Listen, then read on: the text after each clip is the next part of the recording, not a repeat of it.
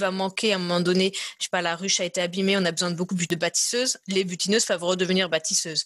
Et inversement, des abeilles plus jeunes peuvent devenir euh, butineuses plus rapidement, donc c'est quand même assez flexible, ce qui permet d'avoir toujours suffisamment d'abeilles dans chacune des tâches.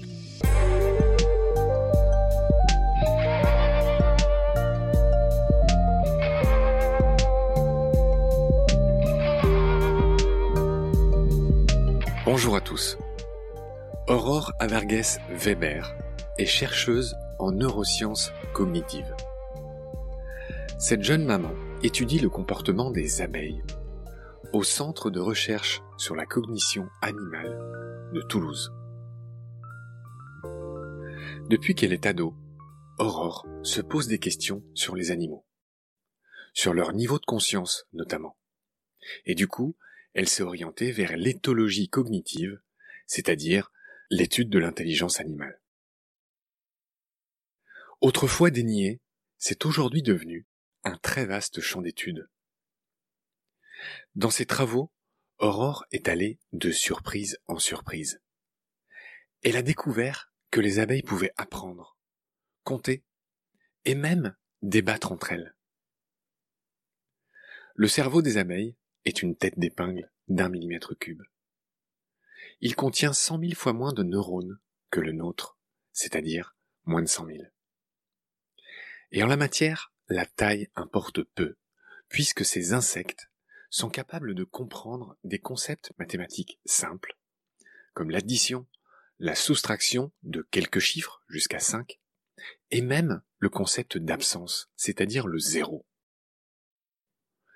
Et Aurore dans tout ça, n'en est qu'à l'aube de ces découvertes. Les abeilles peuvent aussi apprendre de leurs congénères, discuter et débattre entre elles. C'est la fameuse danse des abeilles, découverte et décrite par le prix Nobel de 1973 Karl von Frisch, cet éthologue autrichien. Les recherches d'Aurore ont été distinguées par un prix L'Oréal UNESCO qui récompense des recherches prometteuses. Grâce aux travaux d'Aurore, c'est la notion même d'intelligence qui vacille, qui est remise en question. De nos jours, de plus en plus de chercheurs étudient les différentes facettes de l'intelligence et de l'intelligence animale. Plus seulement celle des singes, des dauphins ou des chiens, mais celle des poissons, des bactéries, voire des arbres. C'est peu de dire que l'homme n'a pas l'apanage de l'intelligence, qui est partout, pour peu qu'on se donne la peine de regarder sous les gravillons. Dans ce premier chapitre, nous allons d'abord rappeler des notions de base, comme l'organisation de la ruche et l'étonnant mode de reproduction des abeilles, qui n'est pas si simple, au-delà de cette histoire de reines et d'ouvrières. Les abeilles, mathématiciennes, géomètres et communicante de génie. Chapitre 1. C'est parti. Bonjour Aurore. Bonjour. Je vous appelle où là? Vous êtes où? Je suis chez moi, à côté de Toulouse. D'accord, on entend cette micro-pointe d'accent dans votre voix, ça me fait plaisir. Je vous présente brièvement, vous êtes chercheuse en neurosciences cognitives, vous avez 37 ans, vous êtes un peu connue dans le monde des abeilles, vous avez fait des recherches notamment sur l'intelligence des abeilles. Est-ce que les abeilles peuvent compter? Euh, la réponse est oui. Voilà, il y a beaucoup de choses à dire sur les abeilles, on va prendre le temps de détailler tout ça. Je finis juste de vous présenter brièvement, vous travaillez à l'ISC 3T, un centre de recherche sur la cognition animale à Toulouse. Donc là, vous habitez jusque-là, c'est logique.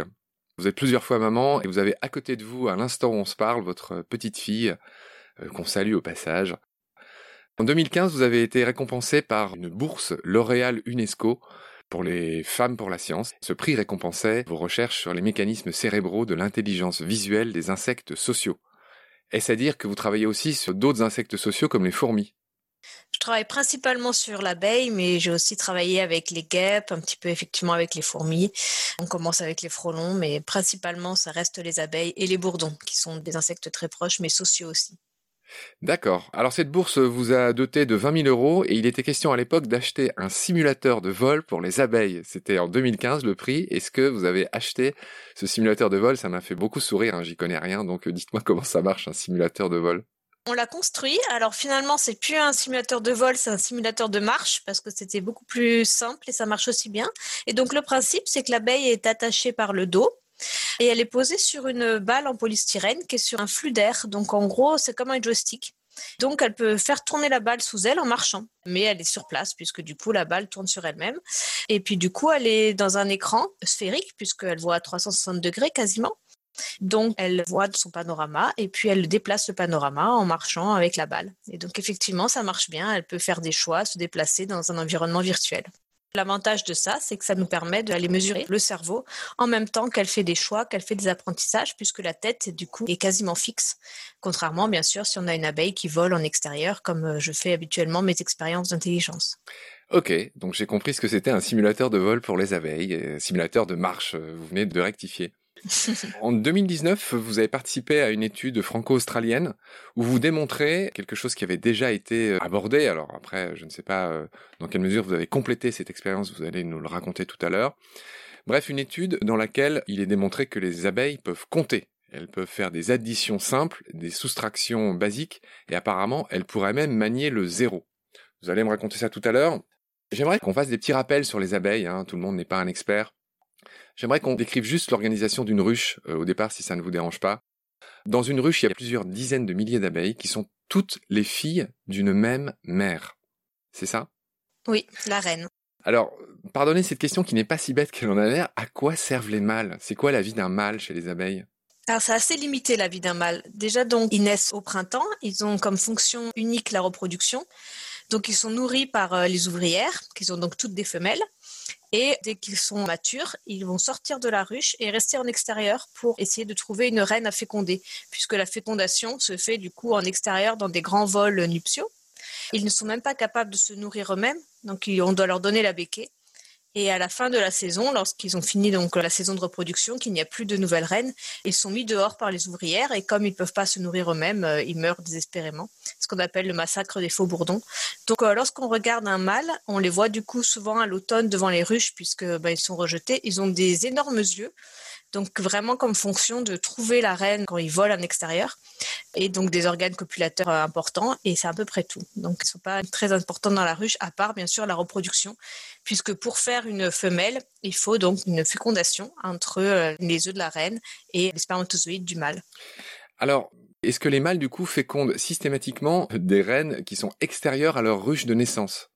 Oui, alors comme ils sortent de la ruche et ils se retrouvent après dans des grosses congrégations de mâles, tous les mâles se retrouvent ensemble et en fait les reines vont aller voler là-dedans. Comme ils vont assez loin de leur ruche, la probabilité euh, la plus importante est qu'ils vont féconder non pas leurs sœurs mais des reines d'autres ruches. Donc ça c'est quand même très limité la possibilité de reproduction dans le sein d'une même ruche puisqu'ils sortent. Par contre, chez les abeilles, la reproduction est un peu différente. Vous disiez les XX et les XY, c'est un petit peu différent, puisque les mâles, en fait, sont des clones de leur mère, c'est-à-dire qu'elles n'utilisent pas de spermatozoïdes à ce moment-là. C'est donc la moitié du patrimoine génétique normal, puisqu'elles ont du coup juste l'ovule de leur mère, donc la moitié du patrimoine génétique de leur mère. Par contre, toutes les femelles, donc les futures reines ou les ouvrières, elles vont avoir le patrimoine génétique de leur mère et celui de leur père. Donc elles vont être effectivement diploïdes, alors que les mâles sont seulement homozygotes, donc une seule version de chaque gène. Donc c'est un peu différent des humains et des mammifères en général. La reproduction, comme je disais, se fait en extérieur et une fois que la reine a été fécondée par plusieurs mâles, elle retourne sur Terre, elle va rentrer dans une ruche et donc elle va faire sa vie là, elle ne ressortira plus jamais de la ruche. Elle reste après à l'intérieur de la ruche. Donc effectivement, il n'y a pas de nouvelle copulation possible. Donc elle garde le sperme pour euh, l'ensemble de sa vie, qui peut aller bon, en, état normal. Alors, c'était jusqu'à 10 ans, maintenant c'est plutôt un an ou deux. Mais du coup, tous les œufs euh, seront issus de cette première copulation, un ou deux ans avant. Donc, effectivement, elle a une spermathèque qui permet de garder le sperme en état pendant toute cette période. Et c'est la reine qui choisit si elle utilise du sperme ou pas, donc si elle fait un œuf de mâle ou si elle fait un œuf de femelle. Quand elle fait une femelle, elle prend du sperme, et lorsqu'elle fait un mâle, elle n'en prend pas. Ah oui, donc c'est très différent des humains. Ah oui, c'est très contre-intuitif. Et après, pour faire une ouvrière ou une reine, c'est juste la nourriture qui va changer. C'est-à-dire que pendant la phase larvaire, les ouvrières sont nourries avec la fameuse gelée royale, qui est un mélange hyperprotéinique, seulement pendant quelques jours, alors que les futures reines vont être nourries beaucoup plus longtemps avec cette gelée royale, ce qui va leur permettre de développer leurs ovaires, d'avoir un plus grand abdomen, etc. Mais génétiquement, elles sont exactement pareilles que les ouvrières. En gros, ce principe a l'avantage que les sœurs sont beaucoup plus proches entre elles qu'avec leurs fils si elles en faisaient, génétiquement. C'est l'avantage, voilà. Je vois pas en quoi c'est un avantage. Bah, l'avantage, c'est que on pense que ce qui a permis de faire justement cette société coopératrice. Parce que sinon, si d'un point de vue évolutif, c'était plus utile pour faire transmettre ces gènes d'élever leur propre fils que d'aider leurs sœurs et donc l'ensemble de la colonie et leur mère à faire plus de sœurs, du coup, la vie sociale aurait certainement eu du mal à émerger. C'est que là, en fait, en se sacrifiant elles-mêmes, en sacrifiant leur propre production, finalement, elles vont mieux transmettre leurs gènes que si elles se reproduisaient elles-mêmes. Toutes les ouvrières ne sont pas fertiles, hein c'est ça. Elles sont stérilisées en fait par la phéromone royale. Donc tant qu'elles restent aux alentours de la reine, elles sont stérilisées. Mais si la reine meurt ou si elle s'éloigne, elles sont capables de faire euh, des mâles. Alors elles sont beaucoup moins fertiles que les reines. Elles ont des ovaires un peu atrophiés, mais elles sont capables de faire des mâles. Alors pourquoi des mâles? Parce que justement elles n'ont pas de sperme donc elles ne peuvent faire que des mâles. Mais elles ne le font pas en pratique. Il y a tout un tas de régulations qui, les empêchent, surtout chez les abeilles. Ça dépend un peu des insectes sociaux. Chez des fourmis, ça peut arriver, etc. Mais justement, on pense que ça, c'est lié à une histoire évolutive qui, grâce à ce système de reproduction, elles ont en moyenne trois quarts de gènes en commun avec leurs sœurs et avec les futures reines faites par leur mère, que seulement la moitié avec leur potentiel fils. Et donc pour elles, c'est plus utile d'élever leurs sœurs pour transmettre leurs gènes que d'élever leur propre fils. Alors je pensais pas qu'on parlerait autant de la reproduction, mais vu que je comprends pas grand chose, je pose plein de questions. Si la reine meurt à cause d'un aléa quelconque, les ouvrières sont capables d'engendrer, mais pour ce faire, elles ont besoin de se faire féconder. Bah non, du coup, elles n'ont pas cette possibilité. Et donc, du coup, elles font que des mâles. C'est ce qu'on appelle une ruche bourdonnante. Il n'y a que des mâles dans la ruche. Au moins, ces mâles peuvent aller se reproduire si c'est la bonne saison et donc transmettre les gènes. Elles ont perdu, en fait, le comportement d'aller se faire féconder en vol par des mâles. C'est une reproduction dite par parthénogenèse. Oui, c'est ça. C'est-à-dire sans mâle. Voilà, c'est un clonage. Ok. Bon, on va s'arrêter là pour ce qui est de la reproduction des abeilles, qui est assez compliqué. On a eu un, petit éclaircissement grâce à vous. On va parler quand même quelques généralités avant de parler de ces travaux sur l'intelligence des abeilles. Une ouvrière vit 4 à 6 semaines, sauf si elle naît au début de l'automne. Expliquez-nous pourquoi. Parce que du coup, les ruches hibernent simplement. Donc, en fait, à partir de l'automne, il n'y a plus de nouvelles pontes et l'ensemble de la ruche va en hibernation. Donc, elles diminuent fortement leur activité. S'il va avoir un peu de chaleur, un jour de soleil, comme chez nous dans le sud, elles peuvent ressortir ponctuellement. Mais en gros, elles restent dans la ruche tout l'hiver. Et comme il n'y a plus de nouvelles pontes, c'est les anciennes ouvrières du coup de l'automne qui vont rester pour dès l'émergence du printemps, aller chercher de la nourriture avec leur dernière force pour redonner suffisamment de nourriture à la reine pour qu'elle puisse pondre des nouvelles ouvrières. Donc il y ait comme ça un transfert et que la ruche ne se retrouve pas complètement dépeuplée euh, au printemps. Ok, cette nuance est vue, donc ce sont des insectes qui ne vivent pas très longtemps, 4 à 6 semaines en moyenne pour une abeille, 2 mois maximum. Je voudrais continuer à décrire brièvement l'organisation d'une ruche. C'est assez édifiant. Les abeilles, même si elles vivent pas très longtemps, ont des tâches différentes au fur et à mesure de leur vie. Elles commencent en général comme nettoyeuses, corrigez-moi si je dis des bêtises. Ensuite, elles peuvent devenir bâtisseuses, c'est-à-dire qu'elles bâtissent les rayons. Ensuite, elles deviennent ventileuses, c'est-à-dire qu'elles aèrent le couvain. Ensuite, elles deviennent receveuses, c'est-à-dire qu'elles récupèrent le pollen qu'apportent les butineuses. Ensuite, le stade sentinelle, où elles veillent un petit peu au grain à l'entrée euh, de la ruche. Ensuite, elles deviennent butineuses. Et là, enfin, elles sortent un peu, euh, elles ont la permission de minuit, on va dire. Et puis, seulement 5 à 20% des butineuses ont le privilège de devenir des éclaireuses. C'est à peu près ça, les différents grades? C'est une répartition du travail qui existe chez tous les insectes sociaux, mais chez l'abeille, c'est par âge. Donc effectivement, c'est, comme vous l'avez dit, une évolution au cours du temps. Mais c'est un phénomène assez euh, plastique dans le sens où s'il va manquer à un moment donné, je sais pas, la ruche a été abîmée, on a besoin de beaucoup plus de bâtisseuses, les butineuses peuvent redevenir bâtisseuses. Et inversement, s'il y a eu beaucoup de mortalité, euh, des abeilles plus jeunes peuvent devenir euh, butineuses plus rapidement. Donc c'est quand même assez flexible ce qui permet d'avoir toujours suffisamment d'abeilles dans chacune des tâches. Et par contre, effectivement, le stade le plus tardif, c'est le stade le plus dangereux, puisque bien sûr, lorsqu'elles sortent de la ruche, c'est là où elles sont soumises à une plus grande mortalité. Donc, on le fait sur des abeilles qui ont déjà, entre guillemets, beaucoup travaillé, et on ne fait pas sur des abeilles jeunes. Et en plus, c'est le stade qui demande le plus d'intelligence, si on part sur mes thématiques, le plus de capacité d'apprentissage, être capable de trouver les fleurs, de se repérer, etc. Et donc, le cerveau est beaucoup plus développé en phase de butinage que dans les phases précédentes où elle reste dans la ruche à faire en fait des tâches assez simples. Donc c'est pour ça il faut un certain temps de développement du cerveau aussi avant de pouvoir sortir. Très bien. Parlez-moi de la coévolution des abeilles et des fleurs. Alors bien sûr, c'est toujours la question de l'œuf et de la poule, puisqu'en fait, les fleurs de nos régions, qui sont butinées exclusivement par les insectes et en grande partie par les abeilles, c'est ce qu'on a le plus. Donc bien sûr, les abeilles, il y a tout un tas d'espèces. Là, on parle aujourd'hui des abeilles à miel, mais il y a beaucoup d'autres espèces qu'on peut appeler abeilles et qui butinent aussi. Et donc il y a coévolution dans le sens où les couleurs, les formes, les odeurs des fleurs sont à visée d'attraction pour les abeilles. Les abeilles peuvent les détecter de loin et donc vont les apprendre et les reconnaître pour aller chercher les fleurs identiques. Donc si elles trouvent par exemple dans de la lavande, puisque vous avez tous vu beaucoup des abeilles sur la lavande, elles vont trouver un nectar qui leur convient, elles vont apprendre les caractéristiques de la lavande, donc son odeur particulière, sa forme, sa couleur, et elles vont aller essayer de trouver de la lavande ailleurs. Tout simplement parce que lorsqu'on voit une prairie, on voit tout un tas de fleurs différentes, mais elles n'ont pas toutes du nectar. Elles ont du nectar au moment où elles ont besoin d'être fécondées. Et l'abeille, elle peut pas trop le savoir à distance. Par contre, si elle trouve en cherchant par hasard du nectar dans une fleur, il y a de grandes chances que les fleurs de la même espèce autour aient aussi du nectar, puisqu'elles ont le même durée de maturité, etc. Donc c'est ce qu'on appelle la constance florale, qui fait qu'une abeille, tant qu'elle trouve du nectar dans un type de fleur donné, ne va visiter que ce type de fleur. Donc si elle a trouvé du nectar dans la lavande, elle va visiter exclusivement de la lavande tant qu'elle va trouver du nectar. Et donc, cette constance florale, déjà, implique pour l'abeille qu'elle doit apprendre et mémoriser. Donc, ça, c'est ce qui m'intéresse. Mais pour la fleur, a un avantage très intéressant. C'est que, du coup, le pollen qu'elle va récupérer sur la lavande A, elle va aller le mettre sur une autre lavande.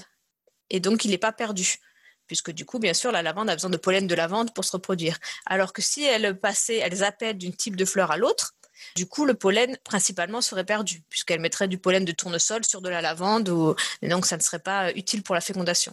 Donc c'est un avantage pour l'abeille, puisqu'elle augmente son efficacité de, butinage, elle récupère plus de nectar que si elle choisissait au hasard, et c'est un avantage certain pour la fleur, qui du coup va pouvoir être fécondée beaucoup plus facilement grâce à ces abeilles. L'explication était limpide. On va s'arrêter là pour le premier épisode, chère Aurore. Merci de m'avoir accueilli chez vous avec votre petite Héloïse euh, à côté. Je vous retrouve avec beaucoup de plaisir euh, pour le second épisode. Je vous dis au revoir, à très bientôt. Au revoir, merci beaucoup.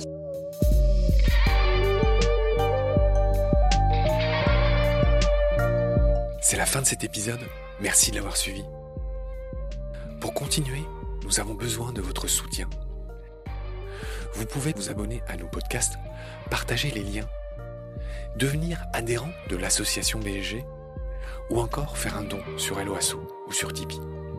Grand merci par avance. Je remercie tous mes équipiers pour leur aide précieuse. Je vous retrouve bientôt pour de nouveaux épisodes. Et d'ici là, prenez soin de vous et de ce qu'il y a autour de vous. Merci. À bientôt.